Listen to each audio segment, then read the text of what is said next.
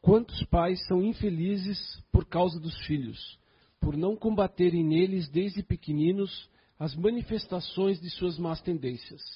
Por indiferença e comodismo, deixaram desenvolver neles os germes do orgulho, do egoísmo e da tola vaidade, que resseca o coração e depois, mais tarde, ao colherem o que semearam, espantam-se e afligem-se com a falta de respeito e ingratidão deles.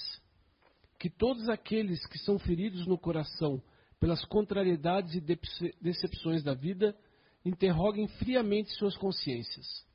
Que busquem primeiro a origem dos males que os afligem e sintam-se, na maioria das vezes, não podem dizer: se eu tivesse feito isso ou deixado de fazer tal coisa, não estaria nesta situação.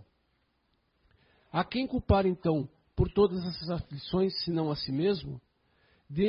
Des, deste modo, o homem é, na maior parte dos casos, o autor de seus próprios infortúnios, mas, ao invés de reconhecer isso, acha mais conveniente e menos humilhante para sua vaidade acusar a sorte, a providência, o azar, sua má estrela, quando na verdade sua má estrela é a sua negligência. Boa tarde. Bom, vamos falar de um tema agora delicado, né? Afinal de contas, é, ninguém aqui nunca se perturbou, né? Eu vou até uh, tirar um pouquinho da a frase de nosso mestre Jesus, é atire a primeira pedra que nunca se perturbou. Perturbação, eu vi aqui no dicionário, perturbar, né? Alterar, modificar, causar embaraço ou aborrecimento. Perturbar-se perder a serenidade. Aí teve mais outras coisas, né? Mini, mini dicionário Aurélio, escolar. E aí eu fiquei pensando, refletindo sobre essa questão do, do perturbar-se. É, é difícil alguém chegar e dizer assim, ó, puxa, eu estou perturbado, ou eu me perturbei. A gente sempre é, tem a tendência de se achar acima de qualquer perturbação ou de qualquer tipo de, de coisa desse gênero. Né? Tem pessoas que admitem, mas eu vejo que muitas, muitas vezes não querem se admitir, é, que se perturbam. E eu fiquei analisando durante esse tempo que eu fiquei já com o tema da palestra e pensando que tipos de perturbações eu poderia falar para vocês, né? Que tipo de perturbações? Só que são infinitas perturbações porque cada um de nós é um universo. E o que me perturba pode não perturbar ela, nem o curte, mas o que perturba o curte não perturba ela, nem a mim, e assim por diante. Ou seja, que perturbação. E eu comecei a correr atrás, né, tanto dos livros espíritas, tanto na internet, né, que bom que hoje a gente tem esse, esse utensílio, né, da internet, e comecei a ver alguns vídeos, e eu como vou falar aqui algumas perturbações, das quais eu vi, ouvi e sou testemunha, muitas vezes, bem de perto, de algumas dessas perturbações. Mas vamos começar a, a colocar a questão da perturbação, porque aqui eu vou falar dos pais, né? Aqui principalmente. Teve uma palestra passada, eu falei dos filhos, necessariamente. Agora vou falar dos pais. Quando a gente casa e a gente compõe-se uma família, né? E a gente, muitas vezes, a gente anseia ter um, dois ou três, tem pessoas que não, mas enfim. Quando você anseia ter filhos, você quer o melhor para eles, você quer o melhor para sua família, você tenta fazer de tudo para que eles estejam bem ali na sua casa, né, junto com, com os seus. Mas quando você começa a encontrar dificuldades, essas que são aí no nosso planeta Terra, já que nosso planeta aqui não é um spa, né? E sim uma, um, um planeta de provas e, e, de provas e regeneração, a gente começa a ter dificuldades que não conseguem mais dominar. Por quê? Porque muitas vezes a gente não se preparou para tal. Mas é, tem como se preparar? Tem. Mas enfim, e aí a gente começa a ficar perturbado. Perturbado como? Eu acho que ciclano de tal está fazendo alguma coisa para mim no meu serviço. Eu acho que ele ali está querendo puxar meu tapete. Eu acho que é isso, eu acho que é aquilo. E aí começa. Eu estou falando de uma perturbação. E aí eu começo a achar que tudo é contra mim. Todo e todos. Tudo que acontece, desde cair uma folha do pé, desde um olhar que aquele camarada deu para mim, desde que o meu carro não conseguiu não consegui ligar ele, deu uma enguiçada, uma afogada. Eu acho que tudo é contra mim, até Deus. E aí eu começo com uma ideia e eu vou trilhando essa ideia.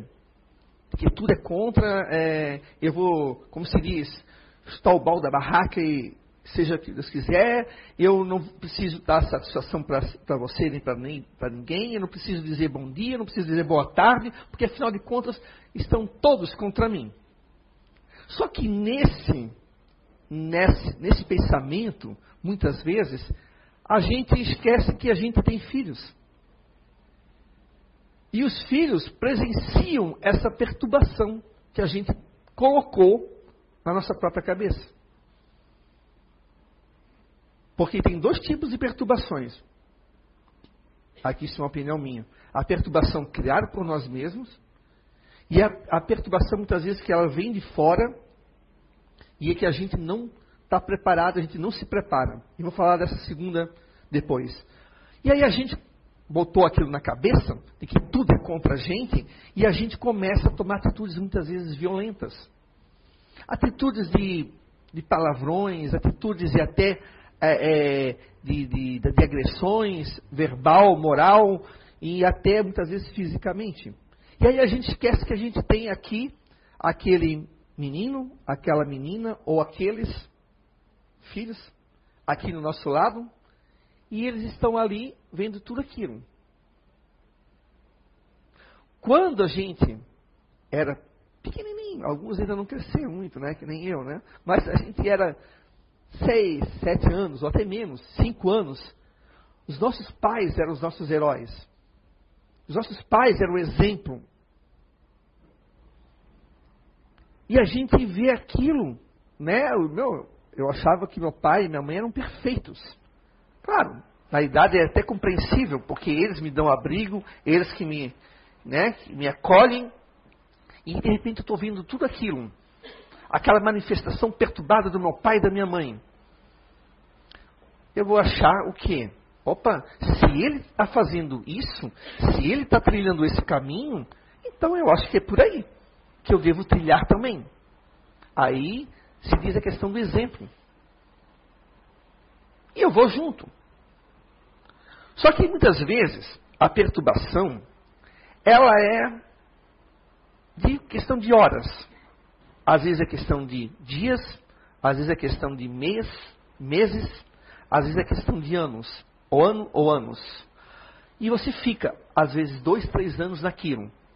Até que, ou você, por algum motivo, seja por alguma indicação de alguém, você vai fazer um tratamento numa igreja ou em algum centro espírita, ou você mesmo, através da influência do seu anjo guardião, dos seus parentes que já desencarnaram, você começa a mudar você começa a deixar esse estado de perturbação.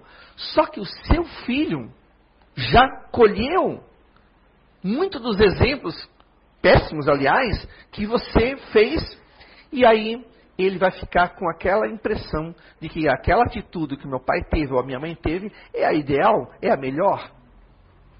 Não que o pai tenha falado isso para ele, ou a mãe, mas o fato que ele está ali, ninguém diz assim, olha, pai está tá com a cabeça quente, está perturbado, ele está estressado, enfim. Mas ninguém fala isso, às vezes esquecem. Acha que passou. Mas passou-se dois, três anos. Aí a criança fica com aquilo. Aí depois a criança começa a ter uma, as atitudes nada boas. E ela começa a crescer físico. Estou falando no sentido de moral e espiritual. E ela vai crescendo com aquilo. Às vezes o pai nem se percebe, porque ele está saindo de uma, às vezes, de uma turbulência, digamos assim, da sua vida e entrando numa melhor, que ele não percebe que o menino ou a menina colheram, colheu isso como exemplo. Ela pode não falar nada, não vai dizer, papai, eu vou fazer isso porque você fazia também. Não. Ela reproduz isso, muitas vezes. E às vezes o pai e a mãe não vê. Por quê? Porque reproduz, vai reproduzir na escola, vai reproduzir entre os seus amiguinhos da rua, vai reproduzir entre os seus parentes. E muitas vezes o pai e a mãe não percebem porque não veem. Porque às vezes não, aquilo que ele colheu como exemplo não se manifestou ainda na frente do pai e da mãe. Aí parece que está tudo ok. Puxa, eu estava um tempo atrás perturbado. Ah, consegui sair da perturbação, graças a Deus. Estou fazendo tratamento, tá, tá, tá, mas esquece deles. Aí, lá na frente, vai a gente vai colher muitas vezes o fruto disso que às vezes aí a criança é problema, aí o garoto é isso, a garota é aquilo, é mal educado, é, né? aí enfim, tem uma infinidade de coisas que a gente pode colocar. Aí a gente não sabe o porquê. Meu Deus, eles não eram assim. Por quê? Por que, que eles são assim agora? Aí às vezes pega o filho, coloca no psicólogo, coloca na, no psiquiatra, coloca lá, coloca aqui, coloca lá, mas muitas vezes acaba esquecendo que eu na minha perturbação, acabei criando meus filhos dentro de uma atmosfera doente. E aí, eles viram tudo que não era para ter visto. A gente acha que hoje, as nossas crianças, por saberem já pegar um, um celular e manusear e, e, etc. tal, a gente acha que eles têm que estar sabendo de tudo o que a gente passa dentro da família. Ou seja, eu sou filho, papai e mamãe, Aqui, ah, então estão com um problema, às vezes, muito sério, às vezes um problema, às vezes é um problema momentâneo financeiro, às vezes é um problema que de repente é, seja de uma, de uma ordem de outro parente e tal, e aí eles ficam falando na minha frente e tal, mas a minha cabeça ainda não tem ainda o cognitivo suficiente para separar o joio do trigo. Saber entender e compreender o assunto que os dois estão falando, e aí eu começo a me ficar me perturbar também. E eu começo, de repente, a questão, ah, vamos supor, da financeira. E eu começo a achar que nós somos assim porque ou é culpa dos meus pais, ou é culpa minha, ou a vida é assim ruim, e eu começo a ferir a minha autoestima. Eu começo a lutar contra mim mesmo. Porque às vezes os dois entendem que é uma, é uma situação momentânea. Porque a nossa vida, ela é de altos e baixos. Nós não estamos num planeta já pleno. Nós estamos de provas e expiação. Nós estamos nos regenerando, mas num planeta de provas e expiação ainda. Mas eu ainda não tenho maturidade como filho para entendê-los. E eu vou ficar doente. E muitas vezes os nossos filhos ficam doentes e a gente não percebe. Só quando eu resolvo desabafar numa crise, muitas vezes, de choro, e eu vou blum, vomitar tudo para eles. E eles, de repente, se, são pegos de surpresa. Meu Deus, a gente nem, nem se tocou do que a gente falou na frente deles. Porque eu, nem toda criança precisa ouvir. Ah, mas ela tem que se preparar para a vida. Mas não é assim. Mas não é assim. Eu vou contar alguns exemplos lá na frente depois, de umas loucuras desse tipo. Mas não é, não é o momento. Ele tem só seis anos, sete anos, oito anos, dez anos. Não é o momento. As coisas têm que ir gradualmente, como a escola. Entra no, primeiro, no prézinho, aprende algumas letrinhas, as vogais, vai para o ensino fundamental do primeiro ano, começa a juntar as letrinhas, ba, be, bi, bo, bu, e assim vai até completar uma palavra, completar uma frase, e, gente, e eles vão aprendendo. Eu não posso pegar e botar eles já no, no ensino médio. É um absurdo. É a mesma coisa a família. A gente não tem que estar tá passando para os nossos filhos nada do que eles não estejam preparados ou não, eles, não, eles não têm como nos ajudar. Eu não estou falando da questão de lavar louça, de ajudar a varrer a, a, varrer a casa, passar o aspirador. Não estou falando nesse sentido. Estou falando no sentido de coisas de adulto. Nós somos adultos, nós temos que resolver. Os nossos filhos não. Não é uma questão de, de, criá-los numa redoma de vidro. Não é isso. Mas cada coisa tem o seu tempo, a sua hora, para que a gente possa inseri-los no contexto. E assim a gente vai fazendo. Mas tem pais que não.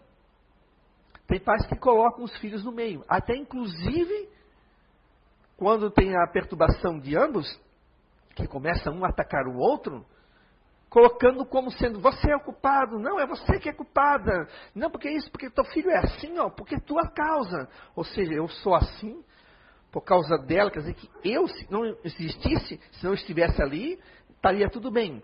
Aí começa o caso dos nossos filhos ficarem doentes. Psicologicamente, espiritualmente, começa a se perturbar daí, porque filhos doentes acabam se perturbando.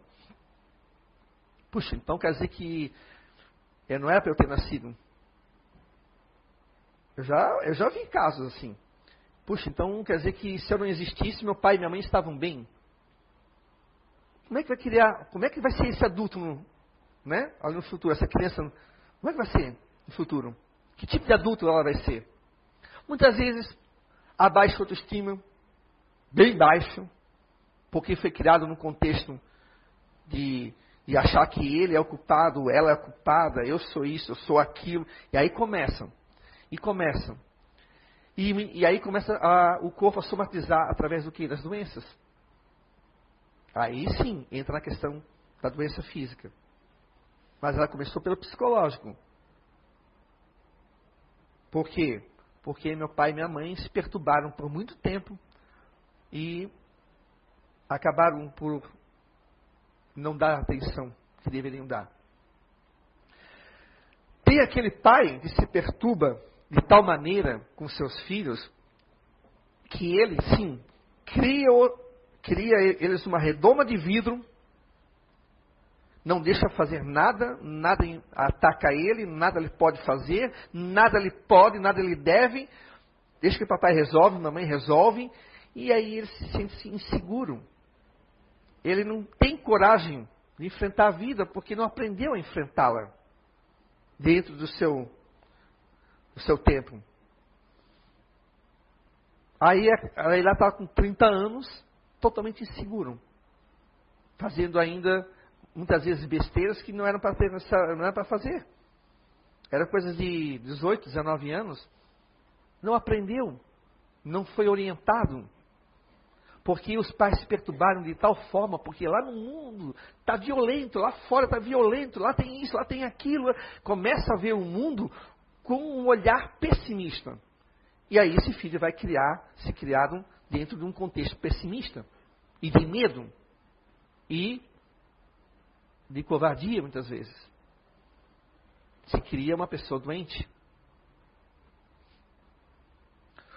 Ah, existem perturbações que elas são o 80 e, e, e tem aquelas perturbações, perturbações que são o 8, aquelas leves assim, que são passageiras. Mas essas perturbações que estão lá em cima, a gente vê isso é, muitas vezes batendo na, na, escola. Como eu sou professor de escola, e às vezes a gente percebe, muitas vezes, perturbações que vocês não fazem a menor ideia que aqui em Blumenau acontece. Eu já dei aula em Florianópolis, em, morei em Florianópolis e tudo, mas tem casos, muitas vezes, que a gente fica assim, puxa, não acredito, cara. Eu não acredito. Isso, isso é, aconteça. Mas acontece.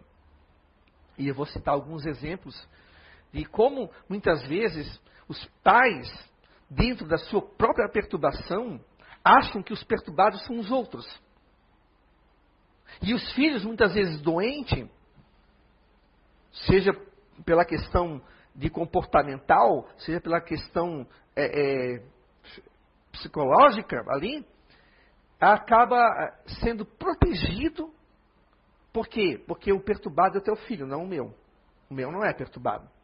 O teu filho é, o professor é, o diretor é, A merendeira é. Meu filho não é perturbado. Eu vou pegar esse meu filho aqui e vou, eu vou mudar de escola. Seis meses depois volta. Volta por quê? Porque a escola é a escola. A escola não. A perturbação não está na, na, escola. Está com ele e ele não, ele não se percebe. E eu digo isso porque eu já ouvi na minha frente, assim, ó, falando com pais, assim, ó. E aí a gente diz, não, calma lá, não é bem assim. Aí quando começa a conduzir, muitas vezes, e aí a gente percebe, bom, a gente tem, a gente, a gente sente, né? É como se diz, macaco velho acaba, né?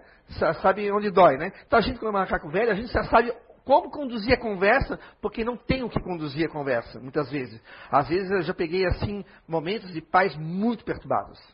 A ponto de qualquer coisa que eu falar pode dar uma estrangulada em mim ali. Por quê? Porque os outros que são perturbados.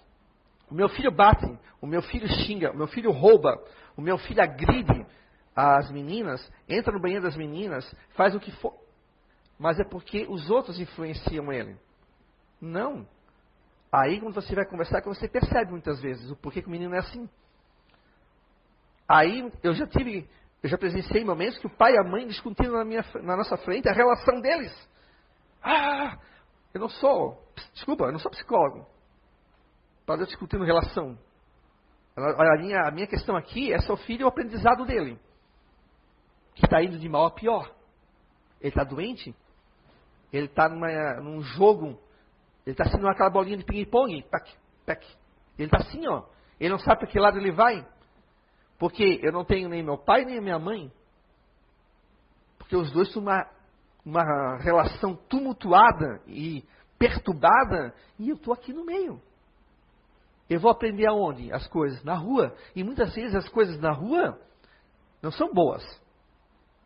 Dependendo onde eu ando, por onde eu caminho, pode ser péssimo. No livro dos Espíritos, no Evangelho segundo o Espiritismo, ali o curte leu ali também, tem essa partezinha ali, que muitas vezes a gente negligencia e se torna a causa dessa, dessa doença, dessa perturbação dos nossos filhos. Como que eu posso fazer para mudar isso? Como é que eu posso me perceber se eu estou ou não estou perturbado? Eu já estive, todo mundo aqui já esteve um dia perturbado. Seja, como eu falei, seja às vezes por algumas horas, às vezes seja por, algum, pra, por alguns, alguns dias ou semanas, a gente se perturba às vezes com umas coisas que não tem nada a ver. Como que a gente pode fazer isso? Buscando boas leituras, buscando conversar com quem já teve experiência, conversar com, com quem já passou por isso. Quando eu digo na questão de filhos. Não esperem, não esperem é, um tratado ali, do 1 até o 100, de como fazer seu filho melhorar em 100 dias. Não vai existir isso. Não vai. Porque cada família, ela, ela é diferente uma da outra. Igual quanto família, mas diferente uma da outra. Pela questão cultural, a questão de visão de, de mundo, a questão religiosa, a questão, né? De várias coisas. É uma diferente da outra a gente pode sim trocar informações.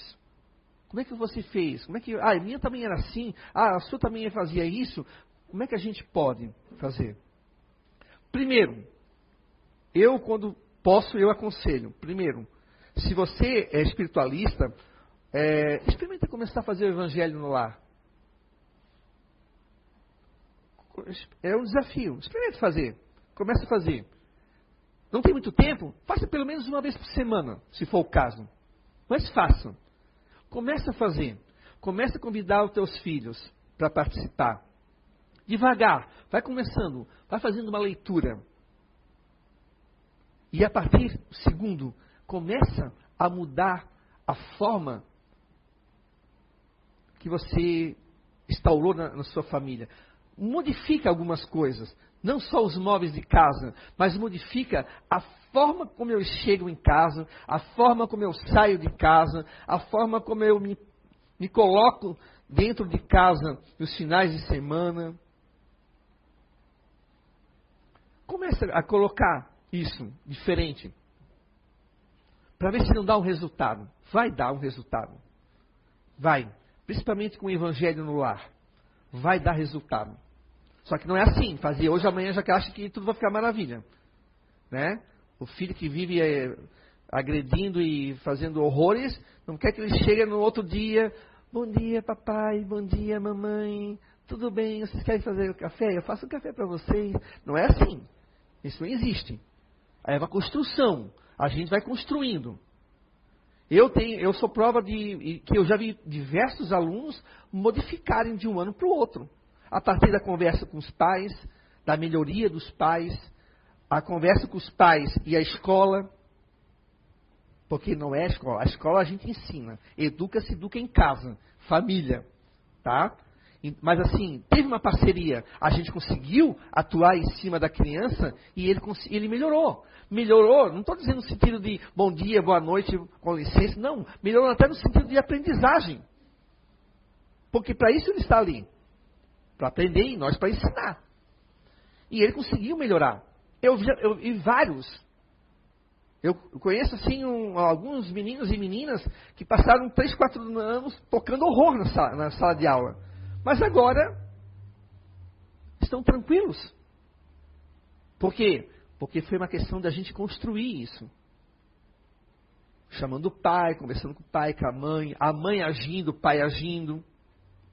E aí a coisa vai mudando. Mas não mudou da noite para o dia. Não existe, não vamos querer que a gente faça isso com os nossos filhos, porque nós não vamos conseguir. Tem gente, tem gente que fala assim, ah, eu não sei mais o que eu faço com os dois. Mas o que eu faço? Tem que saber. São teus filhos? A gente tem que saber, a gente tem que procurar. A gente tem que procurar ir atrás. Como é que eu posso melhorar? Mas não nos esquecemos de olhar para nós. Porque é isso que acontece aqui. Eu não sou perturbado. Você é perturbado. Eu não sou perturbado. Eu sou um amor de criatura. Corte, vem cá, corte. Senta aqui de uma vez. Antes que eu te quebre a cara. E assim vai. Ora, gente. Aí não adianta conversar, tocar figurinha, porque se eu não mudo, se eu não mudo, eu não vou adianta. Meu filho vai continuar doente, a minha filha vai continuar doente, e eu vou continuar perturbado. Por isso que, quando eu posso que eu sei que a pessoa acredita, ela é de uma linha espiritualista mais aberta. Eu, pô, conhece o Evangelho segundo o Espiritismo? Conhece. Ou pode ser até a Bíblia também, não tem problema. O Espírito fazia uma leitura, aí vai aconselhando, vai, né? Ah, você conhece, você já viu, assistiu alguma palestra? Ah, não sei. Assiste pela, pela, pela internet. Depois, se você gostar, você vai lá e conhece. E aí a gente, a gente conversa, e aí a gente consegue, às vezes, trazer para cá. Chegando aqui, muitas vezes, precisa de um tratamento, vai, faz uma conversa fraterna, entra no tratamento e as coisas mudam. Aqui, na casa deve ter vários exemplos desse. Eu tenho vários em sala de aula. E eu estava nessa pesquisa que eu falei para vocês, da perturbação, eu acho lá, professora com uma baita de uma mancha vermelha aqui nas costas, com uma, um, que um, um aluno esfaqueou ela, deu uma facada nas costas dela.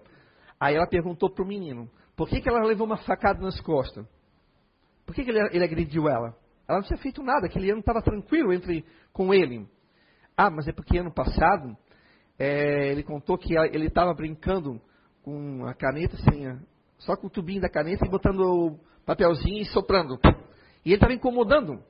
E ela pediu para ele parar, ele, ele continuou incomodando, os alunos reclamaram dele. Ela falou, pegou aquele tubinho, quebrou jogou no lixo e disse, ó, para porque tu tem que prestar atenção. Eu estou aqui explicando, estás incomodando. Aí ficou aquele, ficou aquele bate-boca e passou. E um ano depois, ele pega uma faca e, um canivete, aliás, né? E esfaqueia a professora nas costas. Esse é um dos casos. Aí chama, chama o pai e a mãe, até onde eu sei, ele morava com a avó, aí acabou, a avó não dava mais conta. né? A avó não dava mais conta, aí mandaram para a mãe. Aí mudou de cidade. Vocês acham que vai resolver o problema? Não vai resolver o problema. Porque esse menino está solto. Ele está sem referência. Ele já estava já tava começando a usar a, drogas. Já estava provavelmente andando com pessoas também que se afinizam com a relação de drogas. Então, a referência dele ali não era nenhuma a não ser a droga, a violência. Ele, doente, e provavelmente os pais também. Aí nós ficamos uma bola de neve. Por quê? Porque a gente acha que basta pegar, mudar a lei aqui, mudar a lei ali e, tá, e trata-se problema, como por exemplo a redução da maioridade penal, se reduz, bota a, a poeira por baixo do tapete e resolve. Eles vão continuar doentes, porque a família, a família é a instituição mais importante que a gente tem aqui. A família é que pode dar o suporte para que esse filho não se desvie e vá para um caminho ruim. Tem aqueles casos que acontecem. Sim, mas aí é uma questão de livre-arbítrio. Mas muitos vão para um caminho que é um caminho de dor, um caminho de perda, um caminho de sofrimento, um caminho de tristeza, muitas vezes pela perturbação do pai e da mãe, aonde vai ser cobrado pela negligência, segundo o Evangelho, vai ser cobrado de nós. No livro dos Espíritos, que Allan Kardec ali escreveu ali, de perguntas e respostas que os Espíritos deram, também diz, a responsabilidade é nossa.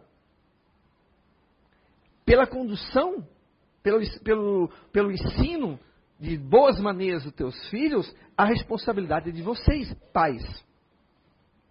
Não posso deixar para eles, o professor. Não posso deixar para a avó. Não posso deixar para o tio. Eu sou pai. Eu sou responsável. Eu tenho que me coçar, como se diz, né?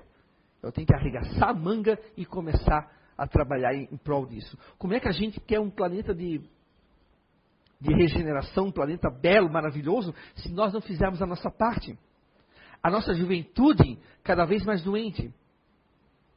Não estou querendo ser pessimista, porque tem uma, uma juventude muito boa também, que está muitas vezes dentro da casa espírita, dentro de uma igreja, dentro, às vezes, de alguma instituição que faz a caridade, que ajuda os idosos, que vai fazer trabalho é, com os órfãos, os, os trabalhos com os animais.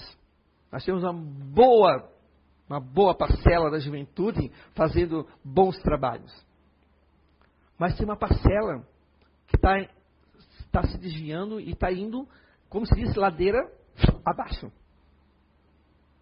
E não tem como parar. Por quê? Porque a gente acha que basta trancafiá-los numa cadeia, basta é, a gente pegar e matar, basta a gente ter pena de morte, basta a gente. Gente, nós somos irmãos, nós somos espíritos aqui no mesmo barco. A gente não pode olhar para aquele, para aquela, tá? E dizer assim, ah, não, tem que fazer isso e já resolve. Ah, não, Alexandre, é porque tu nunca tivesse um, tu nunca tivesse um parente morto por um adolescente. Se eu tivesse, com certeza na hora me daria um acesso de raiva, mas depois eu, como espírita, tenho mais do que a obrigação de parar, refletir e dizer assim, ó, calma lá, espera aí, eu estou professando o que aqui? Eu sou um espírita ou um pseudo?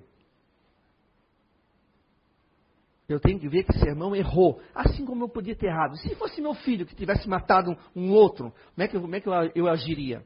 Hã? Aí, para o meu filho, se, se perdoa, aí eu vou pedir clemência ao juiz, mas para o filho dos outros, eu boto na cadeia, eu boto para a pena de morte? Os nossos filhos estão muitas vezes doentes. E eles precisam, às vezes, de uma conversa. Mas não é toda a família que pode proporcionar isso. E não é por isso que nós vamos ficar julgando. A gente pode aconselhar. A gente pode dizer, olha, se você fizer de uma outra maneira, talvez dê certo. Mas a gente não pode dizer, pô, os dois aqui, ó, são dois relaxados, cara. Eles devem fazer isso, fazer aquilo. Aí eu tô, eu não sei da vida dos dois. Eu não sei. Como é que eu posso ficar julgando? Eu sou espírita, eu conheço, sei que nós continuamos após a, a morte do corpo. Eu sei que a vida é infinita, a vida não termina. Eu sei que nós voltamos e voltaremos. Como é que eu quero melhorar? Se eu ainda estou na perturbação, ainda muitas vezes fechado, perturbado em cima de dogmas. O, o Brasil, o mundo, o Brasil, está passando por ondas, ondas de tempestades. É, é o pessoal que está na retaguarda querendo fazer com que a gente olhe isso aqui tudo como o fim do mundo. Como um pessimismo grande. E a gente não pode cair nessa. Porque se a gente começar a pensar assim, a forma pensamento começa a dominar o quê? Pensamento negativo. O pensamento negativo vai levar ao quê? Vai levar à violência, que leva ao roubo, que leva à droga, que leva ao alcoolismo, que leva ao estupro, que leva a isso, que leva aquilo, que leva aquilo.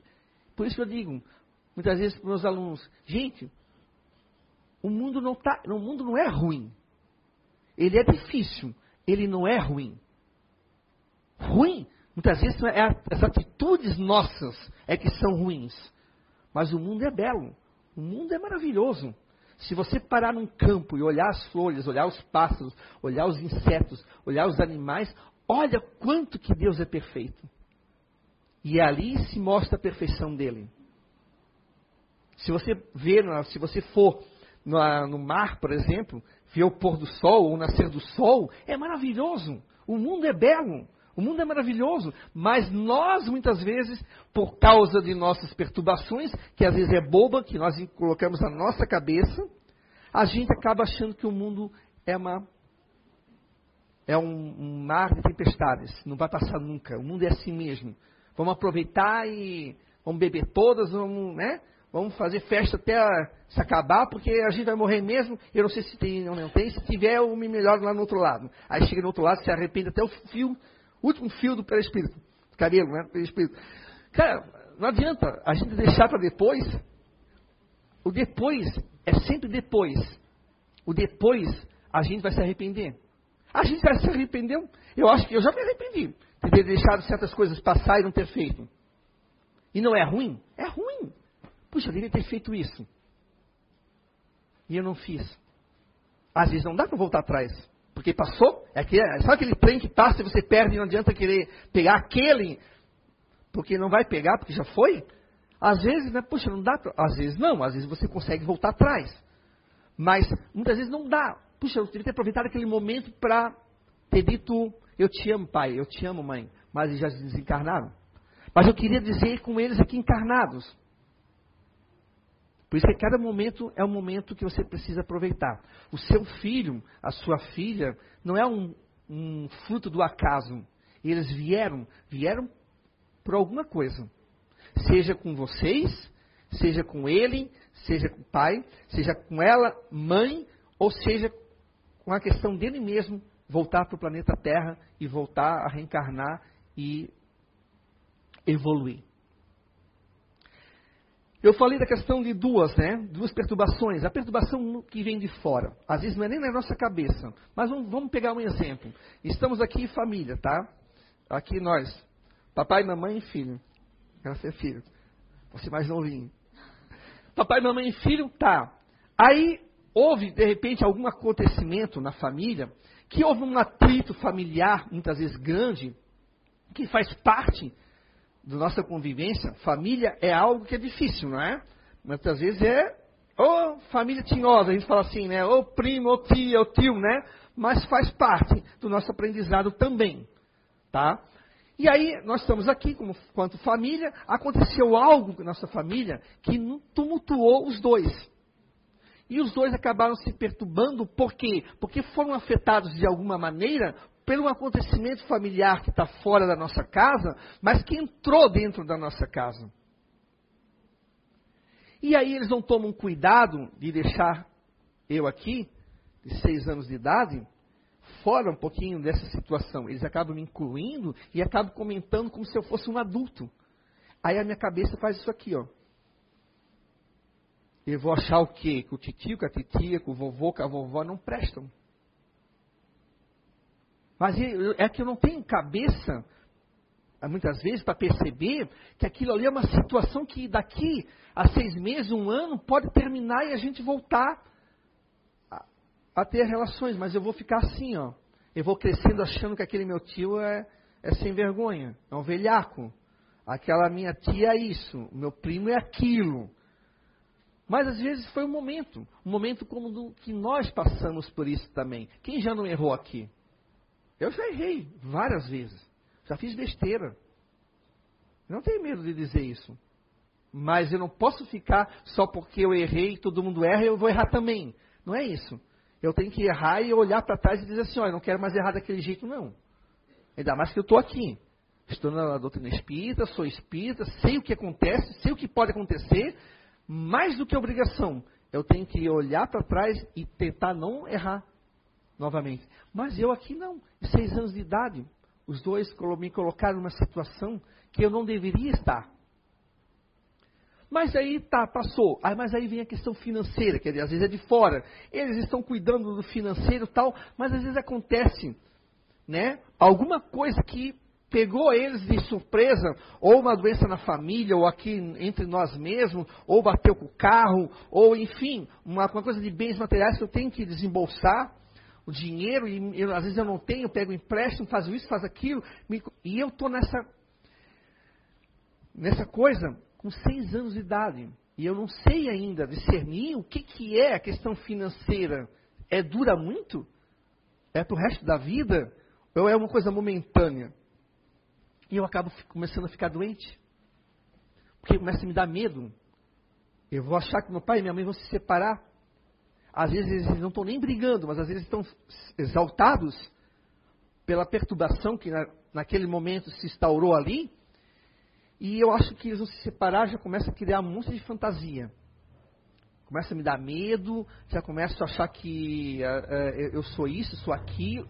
A gente não, não sabe o que se passa muitas vezes na cabeça de uma criança, e se passa muita coisa. A fantasia, ela vai longe. A fantasia da criança vai longe.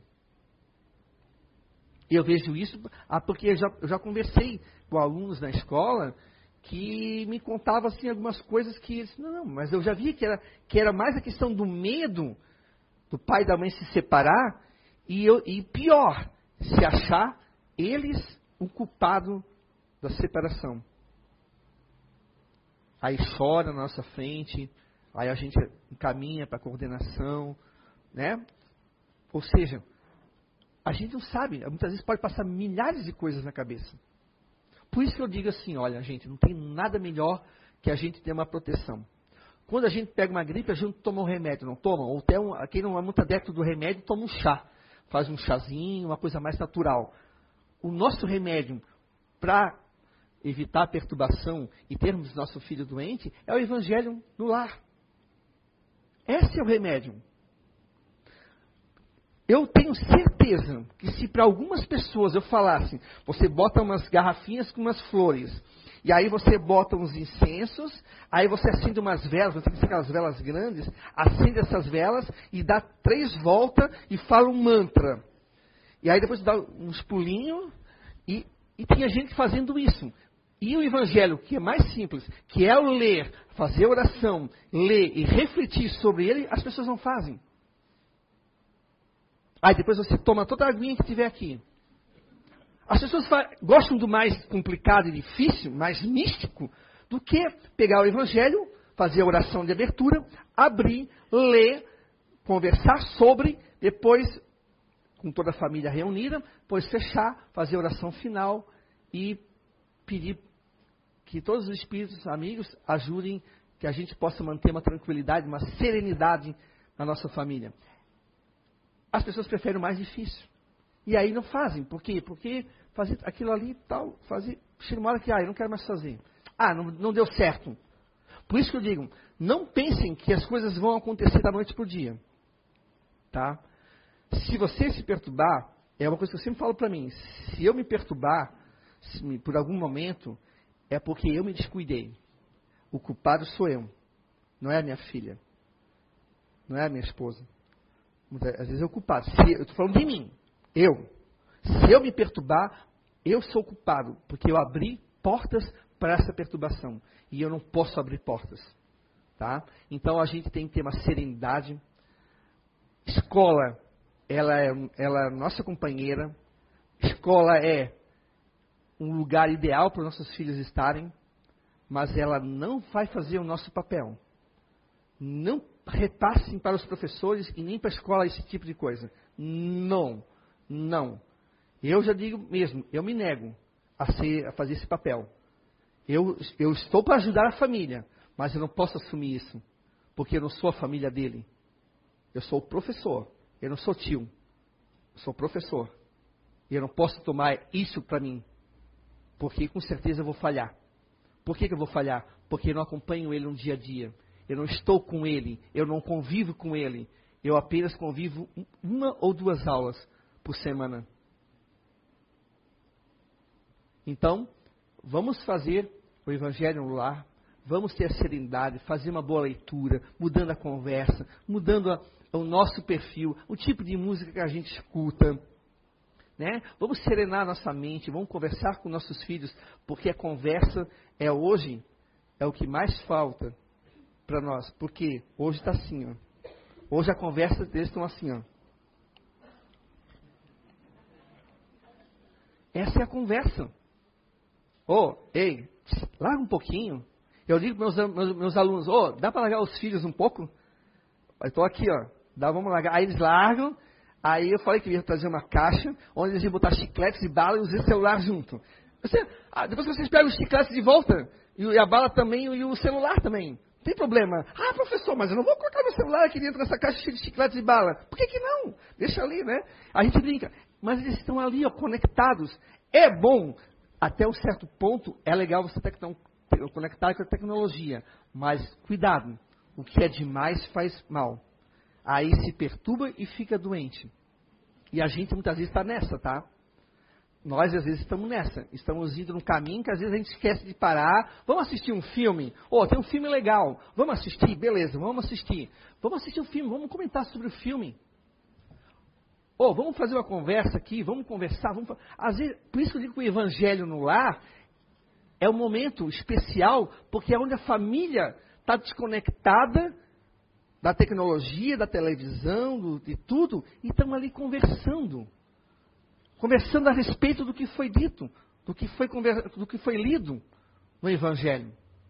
Por isso que eu digo, tem um problema de perturbação, vem aqui, marca uma conversa fraterna, assiste uma palestra, conversa, e aí as coisas se encaminharão.